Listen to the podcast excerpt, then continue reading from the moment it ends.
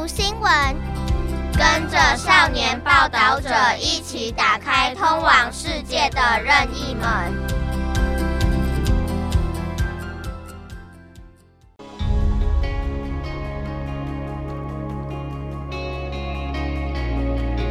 Halo teman-teman mendengar sekalian, bergabung dalam acara Reporter Muda. Kali ini Amina juga akan mengajak teman-teman untuk mendengarkan sebuah topik yang sangat menarik sekali. Topik berkaitan dengan tanaman, tanaman dan fungsi mereka terhadap kehidupan manusia. Dengan judul topiknya adalah yang benar nih, tanaman bisa mendeteksi polusi udara dan gempa bumi. Yuk kita dengarkan bersama. Ketika indeks kualitas udara menunjukkan rambu berwarna ungu atau terjadi gempa bumi, maka Direktorat Jenderal Klimatologi Sentral atau CWA Taiwan yang akan meliris pemberitahuan kepada umum peringatan tingkat nasional yang disebarkan melalui ponsel masyarakat. Nah, kita melihat tanaman sebagai makhluk alam yang juga bisa memberitahukan kepada manusia mereka mendeteksi adanya polusi dengan gejala-gejala yang timbul dan kemudian juga dikatakan tanaman pun berkemampuan sebagai alat pembersih udara. Tanaman pendeteksi mampu merespon situasi polusi dengan cepat. Dari penelitian yang pernah dilakukan, Laboratorium Farmakologi dan Toksikologi menemukan pohon akasia sangat bermanfaat bagi manusia karena mampu mendeteksi polusi udara. Pohon akasia berasal dari semenanjung Hanchun, kemudian menjadi spesies tanaman yang umum di dataran rendah Taiwan. Pada tahun 1970-an hingga 18-puluhan, beberapa lokasi kemajuan masyarakat yang bergerak di bidang pembakaran batu bara dan pabrik keramik dari hasil uji coba laboratorium menemukan pembakaran yang dilakukan pabrik pembuatan batu bara mengeluarkan polutan fluor menyebabkan pohon akasia di sekitar pabrik tersebut pada bagian ujung daunnya muncul gejala kering layu, terkelupas secara tidak beraturan. Kemudian dilakukan pemeriksaan baru ditemukan bahwa kandungan fluor pada ujung daun relatif banyak dan kemudian termasuk juga tanaman jahe cangkang atau nama latinnya Alpinia zerumbet yang juga mengalami gejala serupa. Ini karena daun tanaman tersebut memiliki stoma selama mereka berfotosintesis atau bertranspirasi, maka akan bertukar udara dan air dengan luar. Kemudian florin yang sangat sulit sekali larut dengan kalsium atau asam salisilat setelah diserap oleh tanaman akan mengalami penumpukan pada ujung daun yang menyebabkan daun kering dan layu. Jenis tanaman ini dengan cepat merespon situasi polusi udara, maka oleh pakar menjuluki sebagai tanaman pendeteksi. Tanaman lainnya seperti tembakau sangat sensitif dengan ozon jika melampaui dari batas toleransinya maka akan muncul bercak pada daun. Seorang profesor Departemen Patologi Tanaman dan Mikrobiologi di Universitas Nasional Taiwan, Sun Yen Chang, pernah menemukan akibat ozon maka tanaman di Taipei dan di Taichung dalam skala besar berpenyakit. Selain mampu mendeteksi udara, manfaat lainnya dari tanaman adalah menyerap polutan yang bisa merugikan manusia – Misalkan pohon akasia dan tanaman mindi kecil merupakan tanaman yang paling efektif menangkal nitrogen oksida.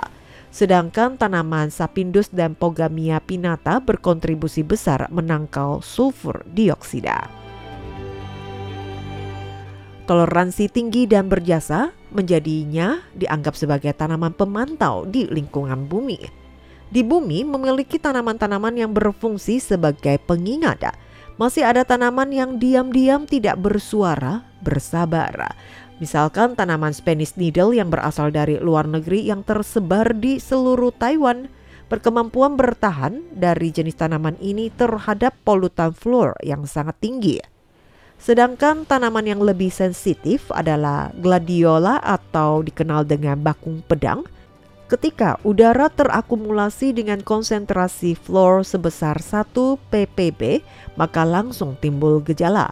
Konsentrasi fluor yang menumpuk pada bagian daun hanya berkisar 20 hingga 30 ppm.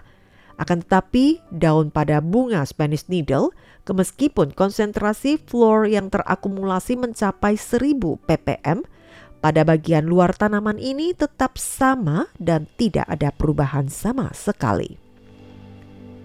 Tanaman lainnya yang serupa dengan Spanish needle yang mampu bertahan dengan polutan fluor seperti bayam, tanaman teh atau yang dikenal dengan uh, Camellia sinensis, tanaman citrus dan lainnya. Beberapa tanaman ini diklasifikasikan sebagai tanaman pemantau. Ketika daun-daun pada tanaman lain berguguran, tanaman pemantau ini masih bertahan dengan gigi analisa kandungan konsentrasi fluor pada daun tanaman ini, maka dapat mengetahui berapa lama eksistensi dari polusi ini, lingkup penyebaran polutan, serta mengamati tren difusi. Lalu apa yang dimaksud dengan PPB dan lalu apa itu PPM?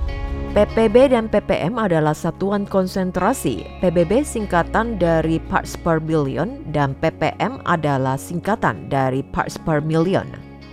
Selain mendeskripsikan kualitas udara, sering kita dapati kedua satuan ini pada produk makanan jika memiliki kandungan logam, pestisida, obat-obatan hewan, dan lainnya, umumnya adalah zat mikro, maka akan menggunakan satuan PPB atau ppm sebagai ukurannya. Apakah benar pohon akasia mampu mendeteksi gempa bumi? Selain memantau polutan di udara, pohon akasia juga berkemampuan memberikan peringatan terjadi gempa bumi. Pada masa-masa awal ketika teknologi masih belum begitu canggih, pohon akasia menjadi alarm keselamatan bagi para petambang saat menghadapi guncangan gempa. Hal yang paling ditakuti terjadi di penambangan Taiwan adalah terowongan runtuh, yakni lapisan batuan roboh, karena tekstur pohon akasia yang sangat halus dan juga keras, maka batang pohon akasia menjadi material yang paling bagus untuk dijadikan sebagai tiang penopang dalam terowongan tambang. Karena pohon akasia yang sangat kuat, ketika terowongan akan ambruk, masih bisa bertahan beberapa saat Sementara tekanan membuat batang pohon akasia yang mengeluarkan bunyi mencicit seolah-olah mengingatkan kepada para penambang untuk segera lari dan selamatkan dirimu. Tersebar istilah dalam kalangan penambang yaitu ketika Anda mendengar suara akasia, maka segera lari demi keselamatan nyawamu. Demikian teman pendengar untuk informasi reporter muda kali ini berkaitan dengan topik apakah tanaman bisa mendeteksi polusi udara dan gempa bumi. Semoga saja bermanfaat.